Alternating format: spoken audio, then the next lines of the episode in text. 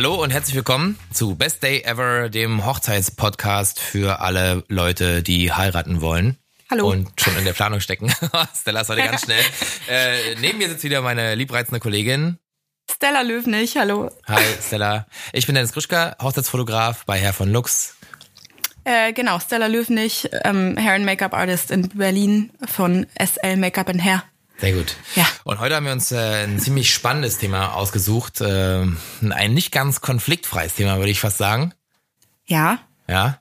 Es Oder, oder, oder gerade deswegen konfliktfreier. Oder so. Aber das werden wir rausfinden im Laufe der Folge. Es geht heute um was Rechtliches. Und zwar wird das Thema heute, äh, das grobe Thema wird heute ähm, der Hochzeitsvertrag, der Ehevertrag sein. Und dafür haben wir uns einen Gast eingeladen. Äh, hi, stell dich doch mal vor. Ja, vielen Dank, dass ich da sein darf. Äh, mein Name ist Konstanze Reimann. Ich bin Rechtsanwältin aus Potsdam und verfolge das, was die beiden hier machen, schon eine ganze Weile und bin davon selber total begeistert. Und tatsächlich kommt man als Jurist ganz häufig und ganz schnell an diverse Konfliktthemen. Wer hätte es gedacht? und deswegen, ähm, ja, war es mir selbst sogar ein Anliegen, äh, einmal darüber zu sprechen, ob es denn sinnvoll ist, ob es denn romantisch, unromantisch ist oder einfach nur zum Beispiel auch gar nicht schlau, es nicht zu tun, einen Ehevertrag abzuschließen. Und deswegen bin ich heute hier, um euch mal einen kleinen Input zu geben und dass wir da mal etwas kontrovers drüber sprechen können. Okay, ein sehr spannendes und umfangreiches Thema. Kannst du uns einen groben Abriss davon geben, worauf wir uns heute einstellen können und was du ansprechen möchtest? Ja, das kommt natürlich darauf an, wie die Fragen hier lauten werden. Ähm, ich habe mir gedacht, ich bringe euch mal so ein bisschen mit erstmal, was regelt das Gesetz? Was passiert also, wenn ich keinen Ehevertrag abschließe? Dann, was kann ich im Ehevertrag alles regeln? Vielleicht auch noch ein paar kleine Anekdoten zwischendurch erzählen. Dann wollte ich euch noch ein bisschen was darüber mitgeben, was kostet es? Und vor allem eben ganz wichtig, für wen ist ein Ehevertrag geeignet und vor allem für wen ist es notwendig? Das sind die groben Eckpunkte. Ich bin gespannt, wie wir mit denen durchkommen. Sehr cool. Herzlich willkommen, Konstanze. Danke, dass du Teil von dem Podcast sein möchtest. Ja, wir freuen uns, dass du da bist. Ja, ich mich umso mehr. Ja, würde ich sagen, stürzen wir uns gleich äh, rein, gehen ans Eingemachte. Äh, ich finde, grundsätzlich könnten wir mal eigentlich besprechen, wie viele Leute ähm, überhaupt heiraten. Hast du da zufällig eine Zahl parat? Ist ja nicht so, dass ihr mich heute erst angesprochen habt. Ich habe mich natürlich vorbereitet. Ähm, ja, ich fand die Frage auch sehr interessant. Wer hätte es gedacht? Äh, damals haben natürlich noch wesentlich mehr Leute prozentual zumindest gesehen als heutzutage. Äh, meine Zahlen sind von 1950, wo wir ungefähr 750.000 Eheschließungen im Jahr hatten, zu dem Jahr 2017. Ist jetzt nicht ganz aktuell, aber ich glaube, wir können damit arbeiten. Da sind wir noch ungefähr bei gut 400.000 Eheschließungen im Jahr.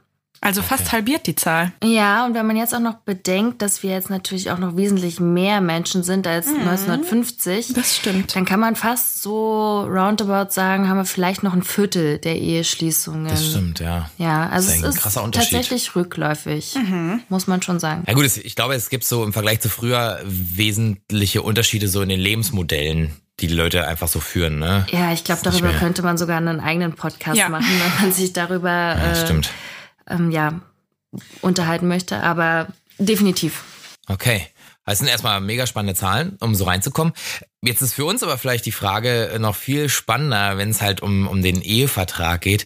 Ähm, wie viele Leute davon lassen sich denn scheiden?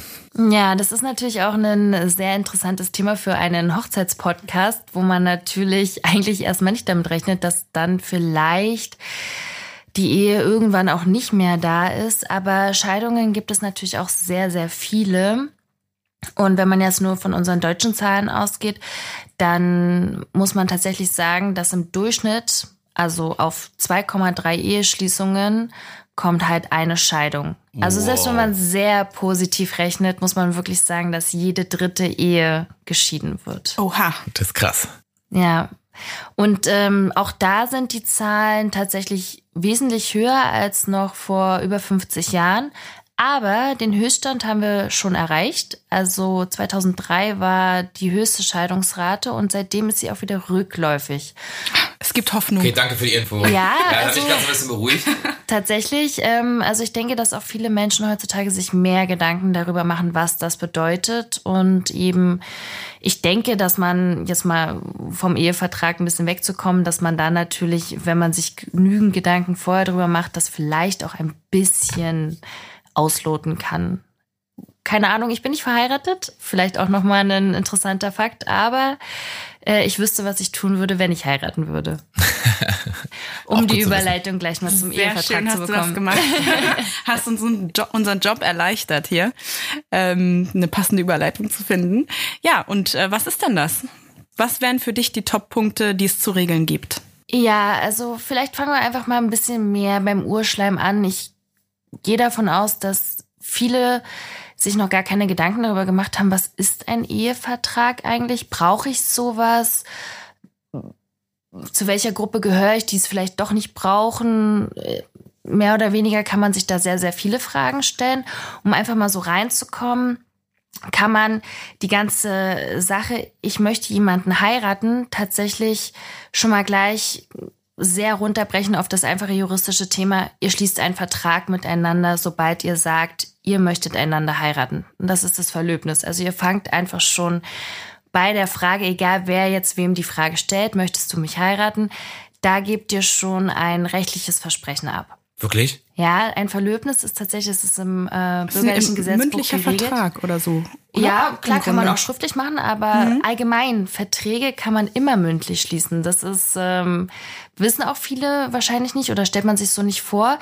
Das Problem ist, jeder Vertrag, egal ob es ein Kaufvertrag ist, ob es eine Schenkung ist, ähm, was einem sonst alles noch einfallen kann, kannst du alles mündlich abschließen.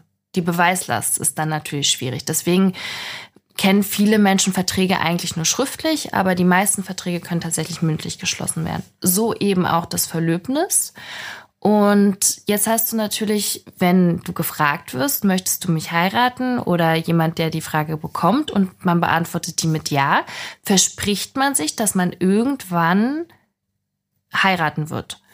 Und es gibt tatsächlich äh, immer noch heutzutage ähm, Gesetze, die dann eben sagen, wenn dieses Verlöbnis nicht eingehalten wird, dass dann zum Beispiel große Schenkungen, die in der Erwartung, dass man irgendwann mal heiratet, die getätigt werden, dass die dann auch zurückzugeben sind. Krass, also zum Beispiel der Verlobungsring. Zum Beispiel, also ich will mich jetzt gar nicht festnageln auf bestimmte Einzelfälle. Das ist ja mal bei uns Juristen, das ist ne, also zwei Juristen, drei Meinungen, das äh, ist Standard. Ich ähm, kann gar keine pauschale Antwort darauf geben, aber tatsächlich all das, was man im Zuge einer Hochzeitsplanung äh, quasi tut, handelt, erlebt, all das sind immer schon kleine Verträge. Stimmt, das habe ich mal, Krass. das erinnert mich an was, was ich gehört habe, nämlich dass natürlich, bevor man heiratet, das ist ja unser ganzer Podcast, ähm, die Hochzeitsplanung stattfindet, Dienstleister verbindlich gebucht werden, Verträge eingegangen werden mit Dienstleistern und häufig machen das nicht äh, beide zukünftigen Eheleute zugleich, sondern einer bucht den einen, der andere bucht den anderen oder vielleicht bucht einer alle Dienstleister und die Location und so weiter und man einigt sich, dass äh, das aus der gemeinsamen Kasse kommt oder wie auch immer. Und klar, wenn die Verlobung dann aufgelöst wird und die Hochzeitsfeier muss leider abgesagt Ah, okay. werden, dann Ja. ist das vielleicht schon das der erste problematisch, wie man das abwickelt? Mhm, genau. Ah, okay. Und Dann geht's nämlich ums Geld. aber hallo. Ja, okay, ich verstehe. Und teilweise bucht man, wie wir schon gelernt haben, viele Leute bis zu ein Jahr oder noch länger im, im Voraus. Und ähm, verschiedene Leute haben verschiedene ähm, Annullierungsfristen oder wie man das dann im Fachjargon nennt. Ja. Ja. Das stimmt. Also Kündigungsfristen im Zweifel. Storno. Stornofristen. Mhm, genau. Ja, krass. Okay. Darüber denkt man viel zu selten nach, aber ist mal äh, ganz schön relevantes anzusprechen. Eigentlich schon, leider. Mir ist das zum Glück noch nicht passiert, aber hoffentlich ist nie das erste Mal, aber wer weiß. Glücklicherweise sind natürlich nur, weil man jetzt gesetzliche Regelungen dann für gewisse Rückgabepflichten hat, muss man die nicht unbedingt umsetzen. Also ich denke, wenn man sich verlobt und es kommt dann doch nicht zur Hochzeit, dass dann in der Regel jetzt keine großen Rechtsstreitigkeiten entstehen, die unbedingt mit dem Anwalt oder vom Gericht zu klären sind. Das kriegt man in der Regel wahrscheinlich sogar so hin. Wobei wir sind genau aus diesem Grund hier. Ja, man weiß nicht, also, wie es also, dann passiert. Ne? Wenn es dann eben mal drauf ankommt, wobei ja heute nicht Verlöbnis unser Thema ist. Ich das wollte stimmt. das nur mal so ein bisschen einführen. Also wer dazu noch mal Fragen hat, der kann sich dann gerne auch direkt bei mir melden. Aber ähm, um jetzt die Sache weiterzuführen, sind wir dann eben bei der Eheschließung tatsächlich auch wieder in einem Vertragsverhältnis, weil all das, was man dann tatsächlich quasi erledigt, wenn man sich zusammen das Ja-Wort gibt, bedeutet das auch nur, der eine Partner hat ein Angebot gemacht, möchtest du mich heiraten? Und der andere Partner hat gesagt, ja, ich möchte. Und das eben, klar, natürlich von einer Stelle, die eben dieses Eheversprechen annimmt und dann von Gesetzes wegen her sagt, ihr seid jetzt Mann und Frau oder Frau und Frau und Mann und Mann. Aber letztlich ist das auch ein Vertrag. Und wenn man das aus dieser Perspektive betrachtet, dann ist es schon mehr gar nicht so merkwürdig, wenn man sich über einen weiteren Ehevertrag vielleicht auch noch Gedanken macht. Absolut. Aber bevor wir jetzt vielleicht zu einem, zu einem Ehevertrag kommt, äh, kommen, ähm, wollen wir vielleicht mal erstmal besprechen, was bei diesem ganz normalen ähm, Eheversprechen vor, also im Standesamt ähm, was da für Rechte und Pflichten entstehen gegenseitig, bevor wir sozusagen, also ein Ehevertrag ist ja, glaube ich, eher so eine, so eine Art Modifizierung, dass man verschiedene Abreden treffen kann. Aber vielleicht gucken wir einfach mal, was sagt so das Gesetz, ähm, wenn man einfach äh, die Ehe schließt, wenn zwei Leute die Ehe schließen. Genau, also grundsätzlich bedeutet das erstmal, dass beide Partner sich versprechen und eben auch die Pflicht haben, füreinander einzustehen sich quasi füreinander zu sorgen, einander zu umsorgen und eben ein gemeinsames Leben zu führen. Dazu gehört interessanterweise auch eigentlich einen gemeinsamen Haushalt zu führen. Ich selbst kenne ähm, Eheleute, die das nicht haben. Da hat man dann gegebenenfalls so ein bisschen Probleme steuerlich gesehen, wenn da jemand mal nachforschen würde, ob dann hier nicht vielleicht sogar eine Scheinehe vorliegt. Aha, okay. Ja, ähm, man kann natürlich grundsätzlich nach der Eheschließung genauso selbst darüber entscheiden, wie möchte man sein Eheleben ausgestalten.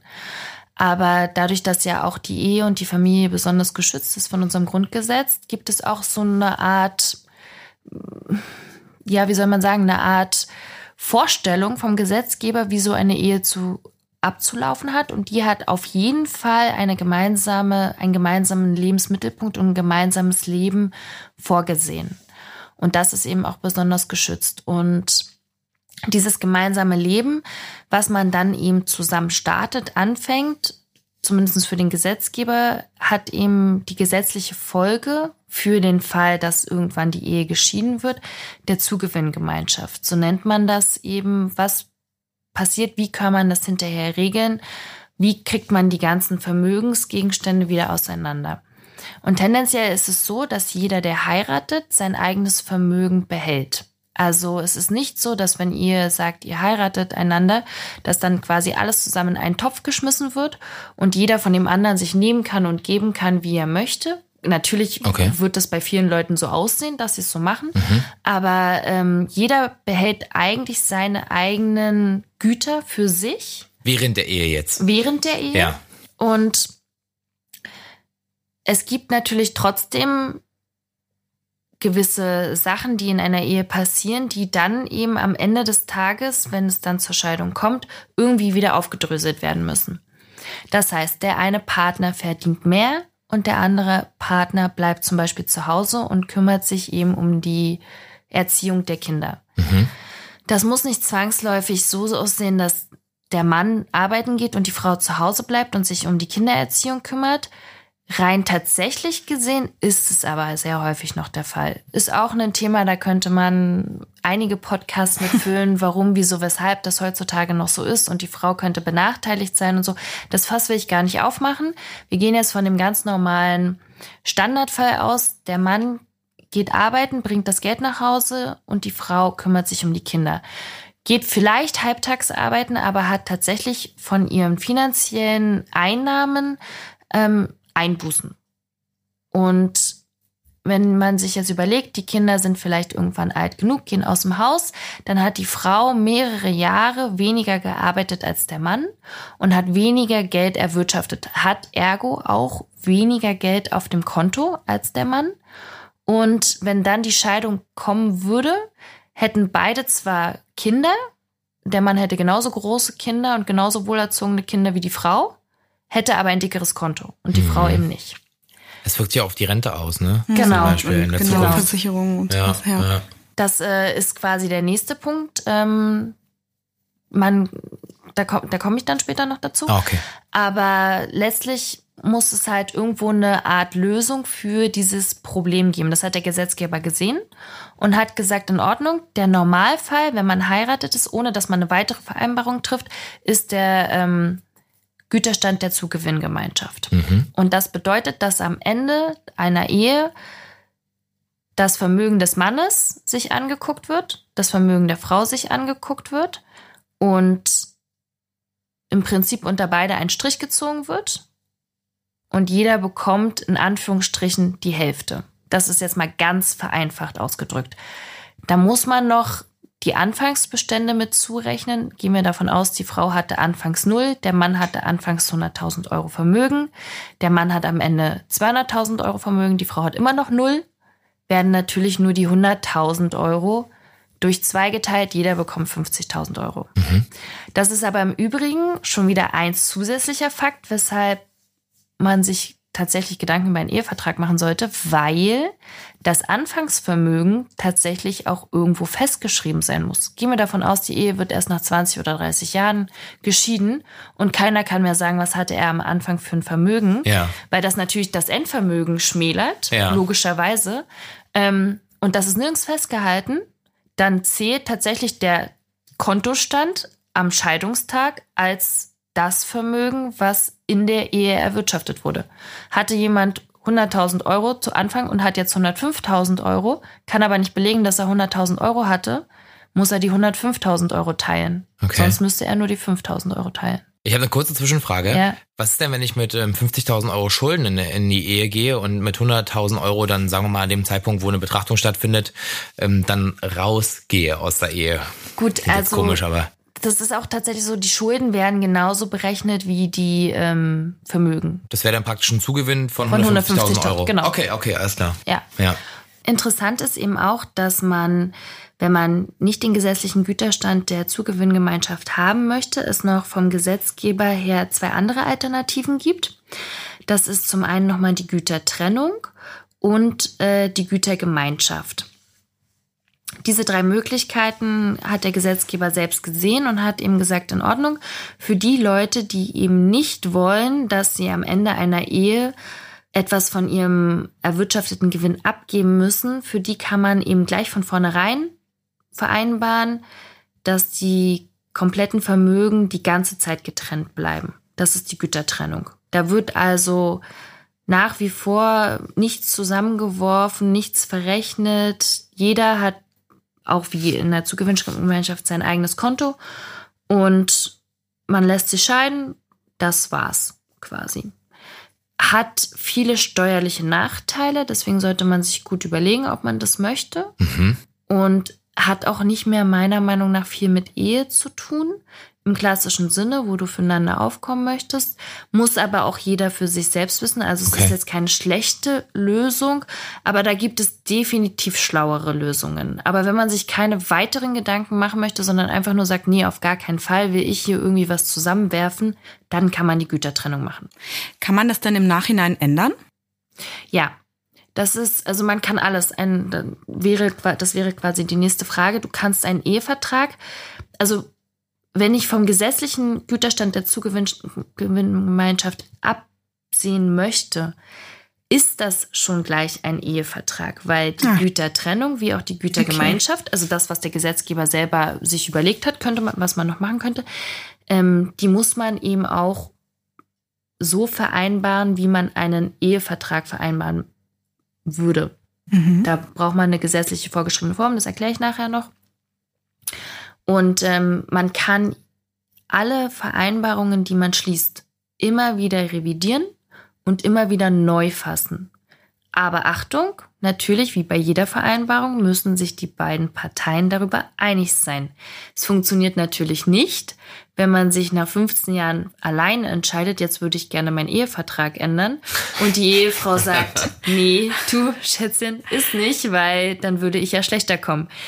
Also man kann es immer wieder ändern, in rechtlicher Hinsicht, in tatsächlicher mhm. wissen wir okay. selber, da kommt wieder der schöne Spruch, ne? Verträge werden dann geschlossen, wenn gute Zeiten sind. Eben gerade für die schlechten Zeiten, weil in schlechten Zeiten kommt man meist zu keiner Einigung mehr. Mhm.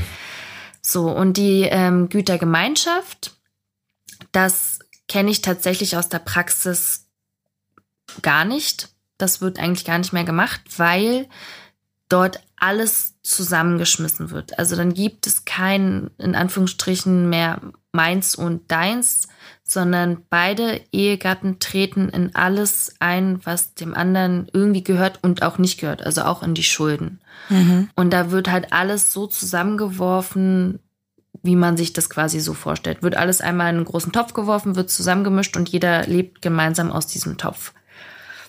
Ähm, das heißt, im Grunde sind beide Eheleute eine, eine komplette Einheit. Genau, bei Geschäften. so kann man das sehen. Mhm. So kann man das sehen. Das macht natürlich dann Sinn, wenn man wirklich weiß, man bleibt ein Leben lang zusammen. Unterm Strich ist es ja in der Zugewinngemeinschaft auch nichts anderes, weil man ja auch zusammen wirtschaftet.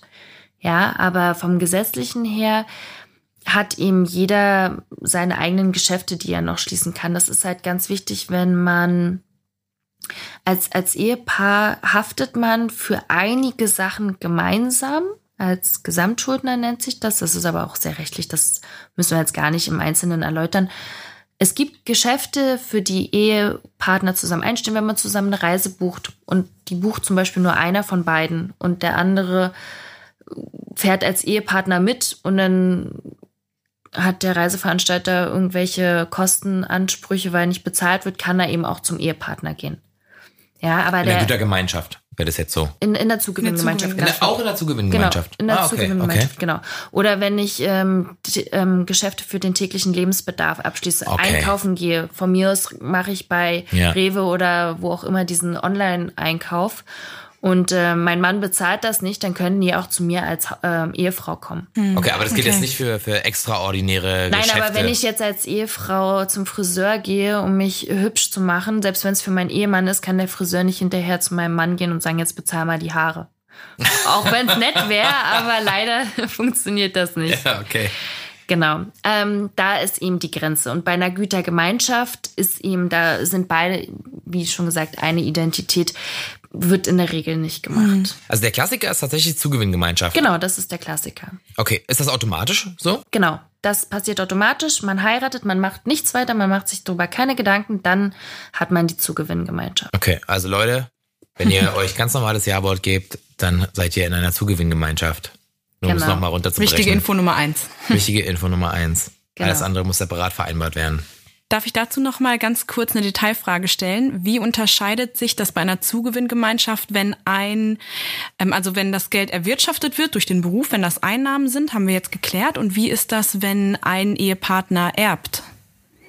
Das ist ganz interessant. Ein Erbe verhält sich in der Regel so, dass das, selbst wenn es nach der Eheschließung erst zu dem Erbfall kommt, dass das als Vermögen, als Anfangsvermögen gezählt wird, also quasi vor Eheschließung.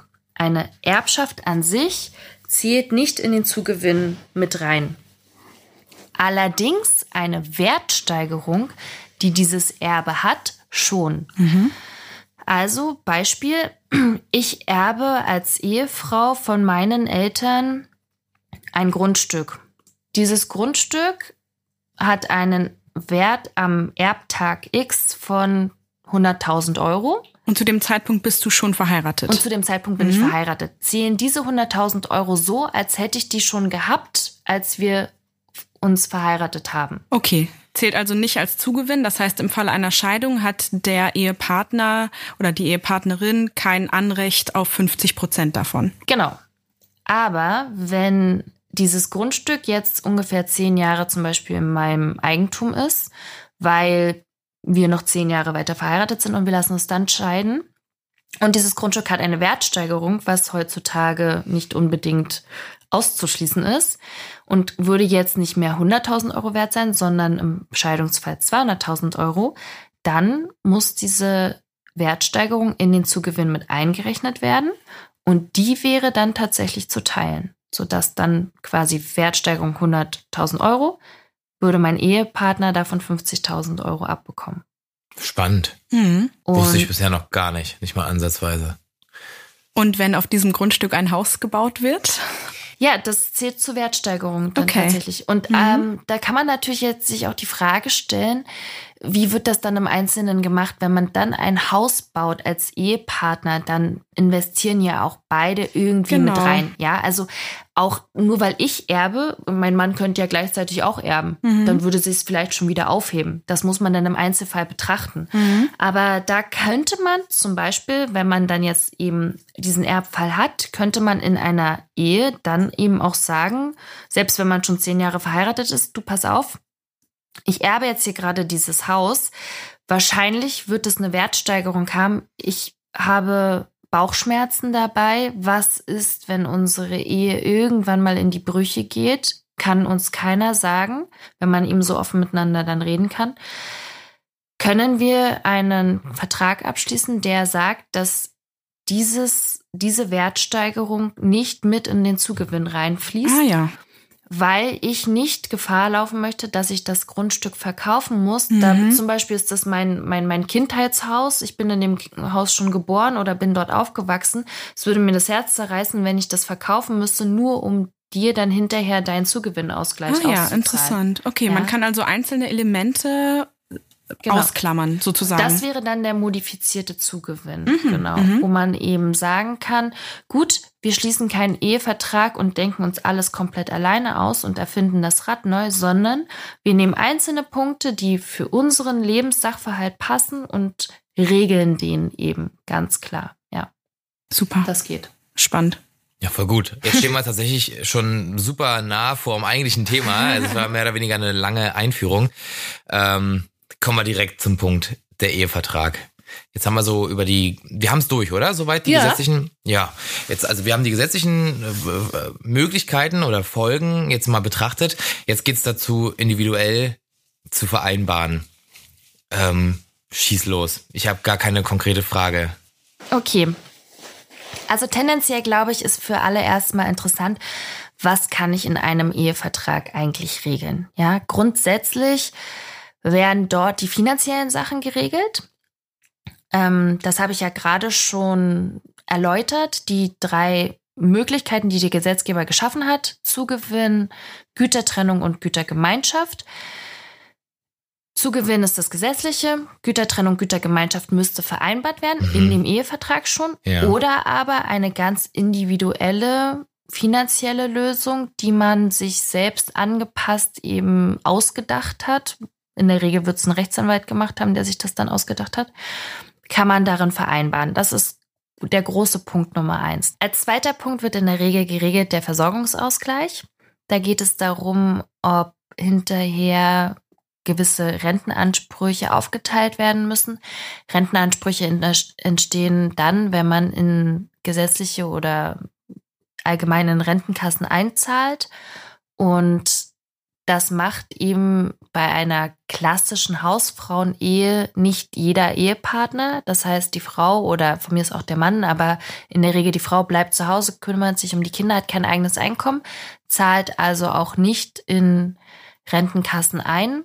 Der Mann zahlt wesentlich mehr ein, hat demzufolge auch einen höheren Anspruch und den muss er am Ende einfach teilen. Mhm. Weil natürlich die Frau nicht ohne Rente irgendwann dastehen soll, nur weil sie sich quasi um die Kinder gekümmert hat. Sie hat ja genauso ihren Teil zur Ehe beigetragen. Alles klar. Dann gibt es den dritten Teil, der in der Regel in jedem Ehevertrag geredet wird, und das sind Unterhaltszahlungen.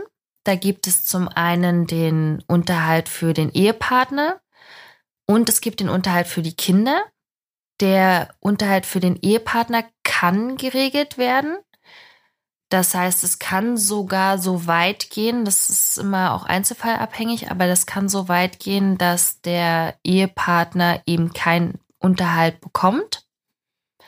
Allerdings würde der Ehepartner dann zum Beispiel Hartz IV beziehen müssen oder dergleichen, dann würden die Ämter schon auf der Matte stehen und sagen, also der Ehevertrag ist auf jeden Fall unwirksam. Kann ja nicht sein, dass wir jetzt dafür aufkommen müssen, dass ihr beide einen Ehevertrag geschlossen habt. Mhm. Und der reiche Firmenmanager ähm, muss hier keinen Unterhalt an seine Ehefrau zahlen. Das geht auf gar keinen Fall. Okay. Unterhalt für Kinder kann nicht ähm, geregelt werden. Dahingehend zumindest nicht, dass die Kinder weniger bekommen, weil das ist nun mal vom Gesetz so vorgesehen, dass Unterhalt für Kinder zu zahlen ist.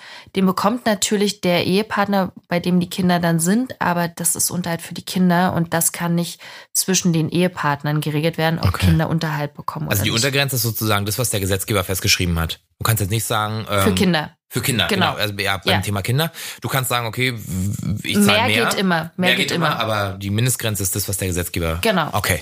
Okay. Und äh, Unterhalt für den Ehepartner würde praktisch zum Beispiel dann zum Tragen kommen, wenn ein Teil ähm, seit 20 Jahren nicht mehr arbeitet, weil er sie zu Hause geblieben ist und auf die Kinder aufgepasst hat. Das heißt, jegliche, also Karrieremöglichkeiten ausgelassen hat zum Wohl der Familie oder der Erziehung der Kinder und dann nach einer Trennung keinerlei Chance hat, zurück in die Arbeit einzusteigen oder so viel zu verdienen, dass er sich, er sie sich selber ähm, halten könnte? Genau, also man hat ja in seinem Leben sich einen gewissen Standard aufgebaut und auch gewisse Bedürfnisse, die befriedigt werden müssen und die sollen jetzt nicht unbedingt nur, wenn man sich scheiden lässt, nicht mehr erfüllt werden können. Mhm.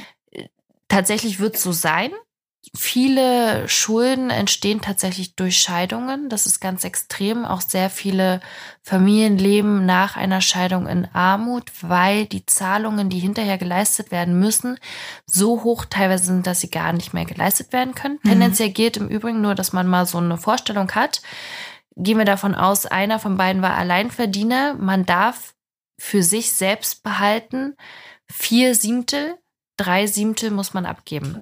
Das waren jetzt die drei Hauptthemen, die in einem Ehevertrag in der Regel geregelt werden. Das ist auch mal ein schönes Wortspiel, aber das ist bei uns Juristen ja so. Tatsächlich kann man auch noch ganz, ganz viele andere Sachen regeln. Da, der Fantasie sind keine Grenzen gesetzt. Jetzt gibt es noch so, ich sag jetzt mal in Anführungsstrichen, normale Themen wie Sorgerechtsvereinbarungen können dort noch geregelt werden. Also alles Mögliche, was man sich in irgendeiner Art und Weise rechtlich vorstellen kann. Aber natürlich kommen wir dann jetzt auch mal zu den interessanteren Sachen. Was ist denn zum Beispiel für Menschen, die befürchten, dass der Partner vielleicht etwas faul im Bett wird? So eine Sachen kann man natürlich okay. auch regeln. Ja, also ich habe das tatsächlich häufiger, dass man sich, wenn man allgemein über Ehe spricht, dass man dann natürlich immer die Frage sich stellt, oh Gott, oh Gott, ja, jetzt ist gerade alles schön, aber wer weiß, wie es dann irgendwann mal ist. Nicht, dass ich dann hinterher irgendwie mehr oder weniger die Katze im Sack kaufe und nicht weiß, äh, auf einmal hat die Frau keinen Bock mehr oder auch von mir aus der Mann. Ja? ja. Und dafür könnte man auch Regelungen aufstellen. Witzigerweise ist es jetzt natürlich nicht so, dass wenn in einem Ehevertrag zum Beispiel geregelt werden würde, jeden Tag müsste man Sex haben, dass dann der Gerichtsvollzieher kommt und sich neben das Bett setzt und dann aufschreibt, wie lange und in welcher Stellung. Und aber letztlich kann man auch solche Sachen regeln und werden tatsächlich auch geregelt. Gerne in den USA gibt es immer mal wieder interessante Sachen, die gerade Prominente in ihre Eheverträge reinschreiben, um mal so kleine Anekdoten zu erzählen. Hau Zum raus. Beispiel äh, hat sich Jessica Biel äh, vertraglich sichern lassen, dass für jede Affäre, die Justin Timberlake hätte, dass sie dort einfach mal 500.000 Dollar kassiert pro Affäre. Müsste man natürlich nachweisen können, aber ist schon mal ein nettes Sümmchen. Äh, etwas kostspieliger ist dann schon die Ehe zwischen Beyoncé und Jay-Z. Beyoncé kriegt für jedes Kind, welches sie in der Ehe gebärt, 5 Millionen Dollar. Mittlerweile sind es drei Kinder. Wer rechnen kann, ist klar im Vorteil, würde ich sagen. Aber stopp, warte mal, das kriegt sie aber nur im Falle einer Scheidung. Genau, zum Zeitpunkt genau, der Scheidung. Genau, das ist in den mhm. Eheverträgen geregelt. Okay, mhm. also kriegt sie nicht einfach so, nur dafür, dass sie ein Kind äh, gebärt, sondern okay, alles klar. Genau, das Gut. ist in den Eheverträgen geregelt. Und was ich tatsächlich ganz sympathisch finde, die Frau von Mark Zuckerberg hat sich äh, im Ehevertrag sichern lassen, dass sie pro Woche einen Anspruch auf 100 Minuten mit ihm hat und zwar außerhalb der Facebook-Büroräume und außerhalb der privaten Räume, dass sie quasi jede Woche wenigstens ein Date von 100 Minuten. Also Quality oh, das Time. ist schön. Quality Eine Time. Date Night pro Woche ist das, Das doch finde ich auch ungefähr. sehr schön. Könnte man auch in einem Ehevertrag regeln, allerdings auch da wieder, wenn man das per Gerichtsverzieher durchsetzen wollen würde, wäre Ja. man eben auch immer zu dritt, ne? Muss man auch ganz klar sagen. Das ist eine interessante Vorstellung auf jeden Fall. Wird dann ein weniger romantisches Dinner eventuell. Äh, Nehmen wir mal an, ich würde ähm, heiraten und einen Ehevertrag schließen und neben den finanziellen Sachen mir reinschreiben lassen wollen, dass mir meine Frau äh, pro Woche einen Kuchen backen muss. Wer, würde das funktionieren? ja, das kannst du auf jeden Fall regeln. Das ist Ja, gar kein das wäre auch nicht sittenwidrig. Ähm, Das ist eine du sprichst, du sprichst ein ganz interessantes Thema an. Äh, wie jeder Vertrag kann auch der Ehevertrag sittenwidrig sein. Sogar Ja. hier ähm, ist die Gefahr relativ groß. Warte, stopp. Erklär erstmal, was sittenwidrig bedeutet vielleicht. Ja, sittenwidrig, ich versuche es mal ein bisschen laienhafter zu Absolut, erklären. ja, ähm, das ist auch wieder so ein juristischer Begriff, da gibt es äh, schöne Definitionen zu und äh, lassen wir alles weg. Sittenwidrig ist im Prinzip all das, wo man nach einer mehr oder weniger normal denkenden Person sagen würde, okay, das hier ist echt schon ganz schön unfair. Okay. Ja, also Okay. das ist sittenwidrig, wo man sagt, da hat irgendeiner von beiden Ehepartnern völlig den Kürzeren gezogen. Hier ist er absolut benachteiligt Okay. und das kann einfach nicht fair sein. Es geht hier nur darum, dass wenn ihm ein Ehepartner gar nicht die Chancen auch hat, sich diese Informationen so zu holen. Und dann wird man eben über den Tisch gezogen in so einem Vertrag, weil der Ehemann oder auch die Ehefrau sagt, hier Schatz, ist völlig in Ordnung, unterschreib einfach hier. Und dann mehrere Klebis mit äh, einem Pfeilchen dran macht und du Ja. musst nur unterschreiben, lesen brauchst du es gar nicht. Deswegen, also man kann sich auch fragen, warum unterschreiben Leute so einen Vertrag? Ja, und da schützt eben das Gesetz davor und sagt, wenn dieser Vertrag offensichtlich sittenwidrig und nicht nur offensichtlich, wenn dieser Vertrag sittenwidrig ist, dann hat der eben keinen Bestand. Ja, Okay. Und schützt Ah, damit eben den schwächeren Vertragspartner. Okay. Alles klar, jetzt haben wir ganz, ganz viele Informationen erhalten zum Thema verschiedene Arten von Eheverträgen. Ähm, und es hört sich, wenn man jetzt so darüber spricht, erstmal total unromantisch an, finde ich. Ähm, aber für wen ist denn so ein Ehevertrag sinnvoll? Äh, zunächst würde ich dir gerne recht geben. Ja, so ein Ehevertrag ist definitiv unromantisch, wenn man nur das Rechtliche betrachtet und wenn man natürlich auch betrachtet, dass man sich, wenn man sich über einen Ehevertrag unterhält, natürlich darüber unterhält, was passiert, wenn wir nicht mehr zu zweit sind. Ganz klar. Ich habe dafür kein Rezept, um dieses Unromantische wegzubekommen. Tatsächlich aber sollte man, glaube ich, wenn man über die Frage schon nachdenkt, Ehevertrag ja oder nein, nicht unbedingt darüber nachdenken, warum mache ich einen Ehevertrag, sondern eher, warum ist der für mich sinnvoll? Und sinnvoll ist er halt für auf jeden Fall für eine bestimmte Gruppe von Menschen. Das formuliere ich gleich nochmal aus. Eheverträge können für jeden sinnvoll sein und vor allem sollte man sich so ein bisschen frei machen von dem, es ist negativ darüber nachzudenken, was ist, wenn wir doch nicht unser ganzes Leben Hm. miteinander verbringen, weil das ist eben realistisch. Gerade in der kann sein. Zeit, Genau. genau wo, wo es nicht mehr nur ein Modell des Zusammenlebens Genau. gibt, sondern unglaublich viele, viele neue verschiedene Berufe, Berufszweige, Berufswege, Verteilungen innerhalb der Ehe, wer Genau. welche Pflichten und Aufgaben übernimmt.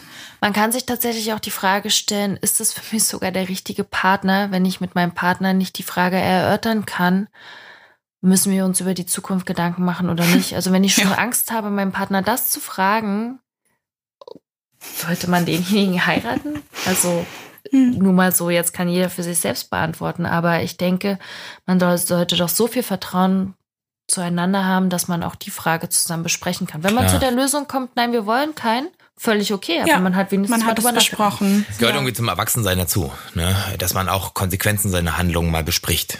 Einfach. Ja. Ob nun jemand, der erwachsen ist oder ob man nur heiraten darf, wenn man erwachsen ist, kommt noch dazu. Das ist eine aber ganz andere Frage. Aber lass uns mal, lass uns mal hier in dem Fall zum Punkt kommen. Du hast gesagt, bestimmte, für besti- bestimmte Personen, Gruppen ist es besonders relevant. Welche Genau. wären das denn? Ähm, ganz klar für Unternehmer und Selbstständige. Ah, das es, ist ja sehr interessant ist, für, ja, für uns, für uns beide zum genau. Beispiel. Ja. ja, für mich auch. Ich bin auch selbstständige ah, Rechtsanwältin ah, und deswegen eingangs meinte ich ihm auch, ich wüsste, was ich tun würde und mhm. ich müsste definitiv einen Ehevertrag machen. Da gibt es gar keine Diskussion und ich erkläre euch jetzt auch warum. Stellt euch vor, ihr heiratet in einer Lebensphase, in der ihr entweder noch keine fertige Ausbildung, Studium habt, in der ihr noch nicht genau wisst, was ihr macht, oder aber auch in einer Lebensphase, in der ihr wisst, ihr werdet euch beruflich auf jeden Fall noch weiter orientieren. Mal ins Blaue hineingesagt werden, das wird das jetzt der Großteil der Leute, der Hörer sein, die sich jetzt angesprochen fühlen. Ihr schließt eine Ehe ab für einen in der Hoffnung nicht kurzen Zeitraum, sondern in der Regel eher für einen längeren Zeitraum. Die meisten Ehen so werden. sollte es sein. Ja, die meisten Ehen werden auch erst zwischen 11 und 15 Ehejahren geschieden. Also selten, dass die Scheidung gleich im ersten oder im zweiten Jahr passiert. Gehen wir mal vom Durchschnittsalter aus. Man heiratet mit 30 und die Ehe dauert 15 Jahre dann heißt das, ihr lasst euch mit 45 scheiden. Jetzt nicht, dass das jetzt eine Prophezeiung sein soll, aber rechnen wir mal so. Vor 15 Jahren wusstet, also als ihr 15 Jahre alt wart, wusstet ihr nicht, was ihr in den nächsten 15 Jahren erleben werdet und ihr konntet es auch nicht absehen. Das wird in den nächsten 15 Jahren ganz genauso sein. Und wenn ihr das nicht wissen könnt, könnt ihr eigentlich auch nicht wissen, ob ein Ehevertrag sinnvoll ist oder nicht. Wenn die Chance darauf besteht, dass ihr selbstständig seid, dass ihr Unternehmer seid oder aber, dass sich in eurem Leben Dinge entwickeln werden, die ihr nicht absehen könnt, dann ist ein Ehevertrag zwingend notwendig, weil die Regelung, die gesetzliche Regelung würde nämlich bedeuten, dass von eurem Unternehmen, was ihr aufbaut, quasi jetzt mal, um es ganz einfach zu machen, die Hälfte eurem Partner gehört. Was okay ist, ja, wenn man zusammen wirtschaftet und so. Das Problem ist aber dann da, und das, die steuerlichen Ausführungen erspare ich euch jetzt, gehen wir davon aus, ihr gründet euer Unternehmen bei Null und euer Unternehmen ist nach diesen 15 Jahren, nehmen wir wieder eine einfache Größe, 100.000 Euro wert. Diese Werte sind aber in Maschinen drin, diese Werte sind in Mitarbeitern, ja, das passiert diese ja oft. Werte sind. Ja, also in dieser ähm, Zahl stecken die ganzen Ausgaben, die nötig waren, um das Ja. Unternehmen so weit aufzubauen, dass es jetzt Genau. erfolgreich Diese läuft. 100.000 Euro liegen nicht auf dem Konto, Mhm. aber in einer steuerlichen Bewertung wären es 100.000 Euro. Müsstet ihr, um euren Partner auszuzahlen, also die 50.000 Euro dem zur Verfügung zu stellen, euer Unternehmen verkaufen. Das heißt, ihr habt nicht nur das Problem, dass ihr 50.000 Euro aufbringen müsst, sondern euch fehlt eure gesamte Einnahmequelle, weil die habt ihr verkauft, die ist weg. Und dazu kommt noch der emotionale Wert. Euer Baby, was ihr euch aufgebaut habt, Mhm. ist weg. Und das kann eigentlich von niemandem gewollt sein. Das kann auch nicht von dem Ehepartner gewollt sein. Jetzt wissen wir nicht, wie die Ehe ausgeht. Wenn es im Rosenkrieg endet, endet, ist es vielleicht doch gewollt, aber davon gehen wir mal jetzt nicht aus. Das sind alles Dinge, die könnt ihr heute nicht wissen. Also nicht am Tag X der Eheschließung. Und in vielen Gesellschaftsverträgen tatsächlich ist es auch so, also viele Leute sind ja nicht Einzelunternehmer, sondern sind in einer Gesellschaft organisiert, ist tatsächlich auch die Regelung drin, der Gesellschafter untereinander, dass sie, wenn sie heiraten sollten, einen Ehevertrag abzuschließen haben, der besagt, dass dieses Unternehmen nicht Teil der zum Beispiel Zugewinngemeinschaft ist. Mhm, Das ist also Wieder diese modifizierte Genau. Zugewinngemeinschaft. Es gibt genau. ja viele verschiedene Arten von Unternehmen, Mhm. ähm, von, vom Einzelunternehmer, was zum Beispiel Dennis und mich betrifft, bis äh, ja eben ganz viele verschiedene andere. Gesellschaften, eine GmbH zum Beispiel. Genau, wo, wo Anteile verschieden ähm, verteilt sind und verschiedene Prozentsätze verschiedenen Leuten gehört und Genau. so weiter und so fort. Ähm, das heißt, das ist vom Gesetz nicht automatisch geregelt, dass ähm, dort im Falle einer Scheidung von einem der Beteiligten ähm, nicht das Unternehmen betroffen ist. Nein, weil äh, eines der, der leichtesten Regeln auch aus- dem BGB ist, Geld hat man zu haben. Und wenn man steuerlich gesehen ein gewisses Vermögen hat und das eben im Falle einer Scheidung berechnet wird, dann muss man die Hälfte davon abgeben. Mach dir selber deine Gedanken, wie das funktioniert. Das Hart. bringt Mhm. tatsächlich so. sehr, sehr Ja. viele auch in wirklich große Schwierigkeiten. Mhm. Und deswegen meine ich auch, einen Ehevertrag kann man eben auch abschließen, wenn man schon längst verheiratet ist. Natürlich ist es sinnvoll, das vorher zu machen, aber auch wenn man jetzt, also sollte jetzt der Zuhörer, also ihr als Zuhörer jetzt sagen, scheiße, ich bin verheiratet und habe keinen Ehevertrag, aber ich bin ja selbstständig, ihr könnt den immer noch machen. Das Ah ist ja, gar kein gut. Problem. Das kann man immer noch mal regeln und sollte auch möglich sein, weil man Ja, weil ganz spannend, du hast gesagt, man weiß ja eigentlich nicht, was man in der Zukunft so macht. Ja, Also hast du diesen Vergleich angebracht von 15 bis 30 und von 30 bis 45, wenn wir Ja. jetzt mal an diesen 15 Jahren denken, einfach wegen der Statistik, nicht Ja. aufgrund nein, äh, de, der realen Gefahr, meinetwegen, ähm, dann äh, ist es ja wirklich so, dass man grundsätzlich sagen müsste, jeder sollte einen abschließen, weil du weißt ja gar nicht, was passiert. Du kannst es nicht wissen. Du heiratest vielleicht und bist bereits im Anstellungsverhältnis, weißt aber nicht, ob du dich irgendwann mal selbstständig machst, ob du ein Unternehmen aufbaust, ob du eine Idee hast. Das heißt ja grundsätzlich, jeder sollte erstmal einschließen. Mm, Würde ich dir widersprechen, weil natürlich viele Menschen wissen, dass Selbstständigkeit für sie gar nicht das Thema ist. Es gibt sehr viele, die sagen, die möchten gerne in einem Anstellungsverhältnis sein und auch bleiben, was auch Okay. völlig in Ordnung ist. Und die Zugewinngemeinschaft ist schon sinnvoll, weil letztlich man führt ein Leben zu zweit zusammen und hinterher soll eben auch jeder einen gerechten Anteil davon bekommen. Und Okay. man kann sich darauf schon ein Stück weit verlassen, zu sagen, man nimmt eben das, was der Gesetzgeber einem gibt.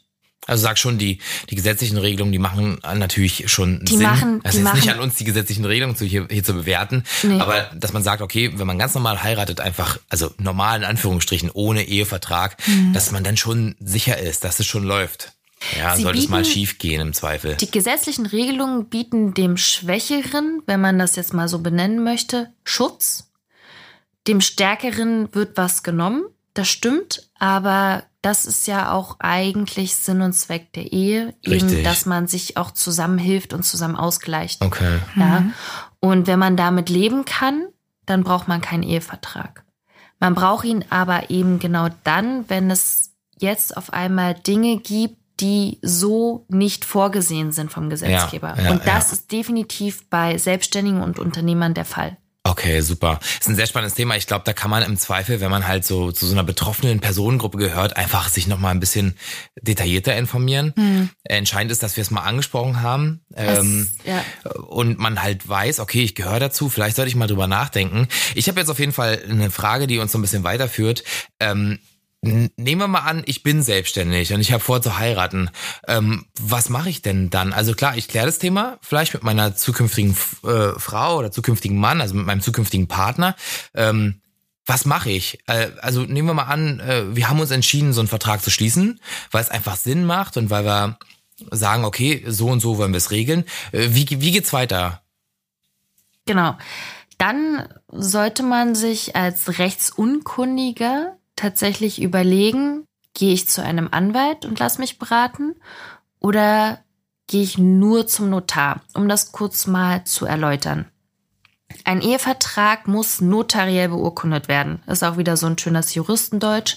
Das heißt, ihr müsst zu einer Stelle gehen, die vom deutschen Recht dafür geschaffen wurde, dass dieser Ehevertrag auch eine Gültigkeit hat. Okay. Und das macht der Notar.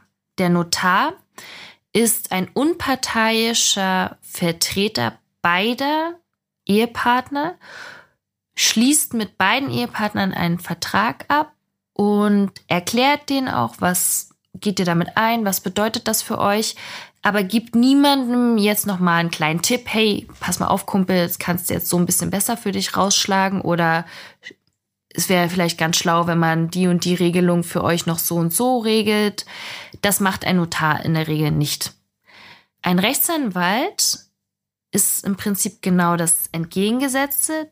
Der darf nicht in einen Interessenskonflikt kommen. Das heißt, man, wenn man zu einem Rechtsanwalt geht, geht man in der Regel auch alleine hin, weil Ah, okay. der Rechtsanwalt nur einen von beiden Ehepartnern vertritt Als Partei sozusagen Als dann. Partei, Okay, also- ja. und den Ehevertrag natürlich nach den Interessen desjenigen, der dorthin kommt, vorformuliert. Was Okay. dann immer noch vom Notar unterzeichnet werden muss, also notariell beurkundet werden muss.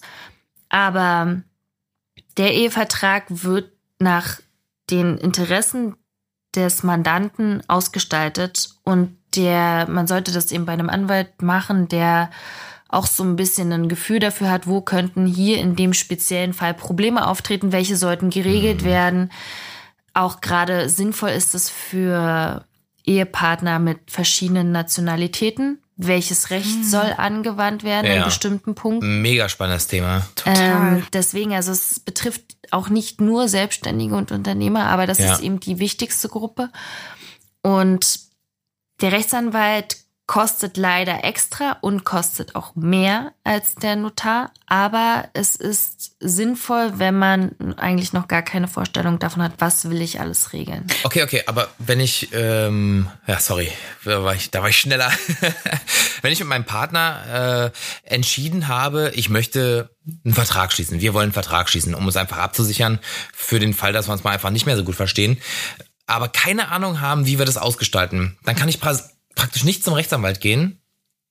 Doch, kannst du, aber der Rechtsanwalt, also man muss sich vorher einigen, wer ist derjenige, der den Rechtsanwalt mandatiert. Für wen soll der Das kann Rechtsanwalt nur einer werden? von beiden. Das geht nur bei einem Ah, von beiden. okay, okay. Weil der Rechtsanwalt definitiv in einen Interessenskonflikt kommt, sobald auch nur eine Sache geregelt wird, die den einen bevorteilt oder benachteilt. Und das wird passieren. Sonst schließt man ja den Ehevertrag nicht.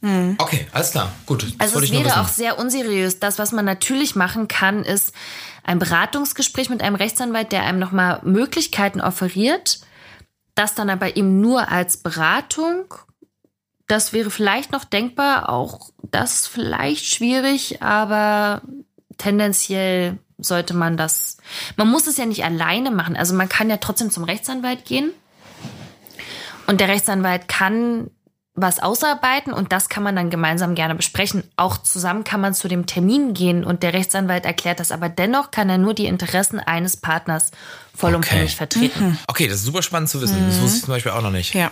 Das heißt, im Idealfall sollte sich jeder Partner seinen eigenen Anwalt suchen. Am besten wäre das ja. Das kann man eigentlich nur raten. Und dann müsste man sich einigen, das machen dann auch die Rechtsanwälte gerne mal untereinander. Und dann ist es wieder in Ordnung. Okay, alles klar. Äh, hattest du noch eine Frage? Ich bin da gerade so ein bisschen über den Mund gefahren. Okay, dann habe ich eine Frage. Was kostet mich der Spaß? Das ist tatsächlich davon abhängig, wie viel Vermögen wird geregelt. Es gibt unter unterschiedliche Tabellen für Rechtsanwälte, unterschiedlich wie für Notare. Wir gehen jetzt auch nur mal von den gesetzlichen Regelungen aus. Es gibt immer Individualvereinbarungen bei Rechtsanwälten, die werden dann noch teurer. Die werden Aber, immer noch teurer. Da schraubt's ja runter. aber Das stimmt allerdings. Aber die Gebühren des Rechtsanwalts richten sich nach dem, nach der Geschäftsgebühr. Und die Geschäftsgebühr wird errechnet nach dem Vermögen, welches geregelt wird. Gehen wir davon aus, ich habe 10.000 Euro auf dem Konto und möchte diese 10.000 Euro regeln. Sind diese 10.000 Euro meine Geschäftsgebühr? Würde ich zum Notar nur gehen und der Notar würde einen Ehevertrag schließen, der dann den Geschäftswert, so nennt sich das bei dem Notar, von 10.000 Euro hätte, würde das diesen Wert bestimmen. Da gibt es Tabellen und die spucken dann quasi den bestimmten Wert, den ich zu bezahlen habe, aus. Da muss man dann immer nochmal Auslagen und die Umsatzsteuer mit drauf rechnen. Konkret heißt das, wenn ich jetzt zum Beispiel äh, eine halbe Million Euro, ne, nehmen wir mal 50.000, ist wahrscheinlich realistischer, so für die Zuhörer hier. Wenn wir 50.000 Euro regeln wollen würden, würde das beim Rechtsanwalt ungefähr knapp mit alles inklusive ungefähr 2.000 Euro kosten. Bei 50.000 Euro. Bei 50.000 Euro. Okay. Beim Notar, was dann auf jeden Fall noch oben drauf kommt, wären wir rund bei gut 600 bis 650 Euro. Okay. Ja. Das jetzt aber schon inklusive Umsatzsteuer und inklusive Kosten und Auslagen. Mhm. Ähm, das erhöht sich dann natürlich auch irgendwann. Das wird, ähm, wenn wir jetzt von 500.000 Euro zum Beispiel reden, zahlen wir beim Rechtsanwalt dann etwas über 4000 Euro, also mehr als das Doppelte. Mhm. Zu 50.000 Euro, sind aber auch bei dem zehnfachen Wert. Ne? Ja. Also Mhm, es Na klar. Und äh, beim Notar würden wir noch ungefähr 2000 Euro bezahlen, also auch ungefähr die Hälfte. Mhm. Notar ist immer, da kommt man nicht drum rum. Diese Kosten sind festgeschrieben vom Gesetzgeber, da kann auch nicht der Notar kommen mit einer äh, mit einer Individualvereinbarung in honorarmäßig, dass er sagt, ich will jetzt aber was extra. Kann er schon, aber wäre unseriös. Der Rechtsanwalt kann das machen und das ist nicht unseriös. Nur mal so zur Klarstellung. Aber tatsächlich sind die Gebühren des Rechtsanwalts immer on top. Also es ist immer teurer. Okay, okay.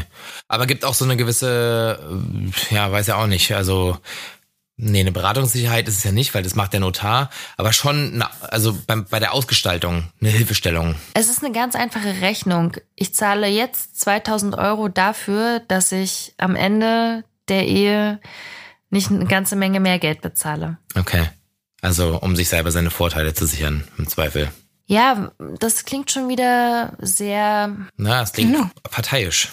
nicht parteiisch, sondern auch irgendwie so ein bisschen unmoralisch. Aber das ist es ja gar nicht, weil die Vorteile zu sichern, in Anführungsstrichen, ich will keine Werbung machen für Eheverträge oder für Nicht-Eheverträge, aber es ist legitim, sich über sein, sein Handeln und über die Konsequenzen im Klaren zu sein.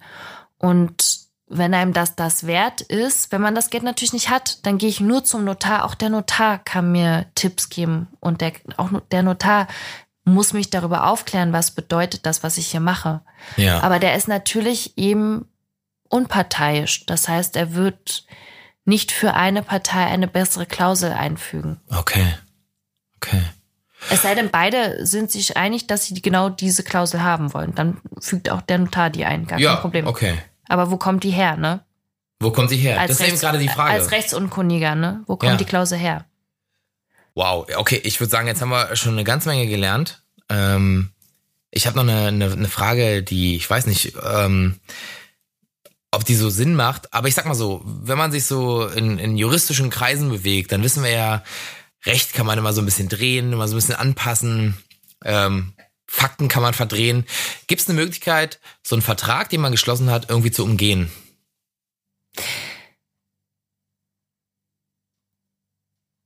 Jein.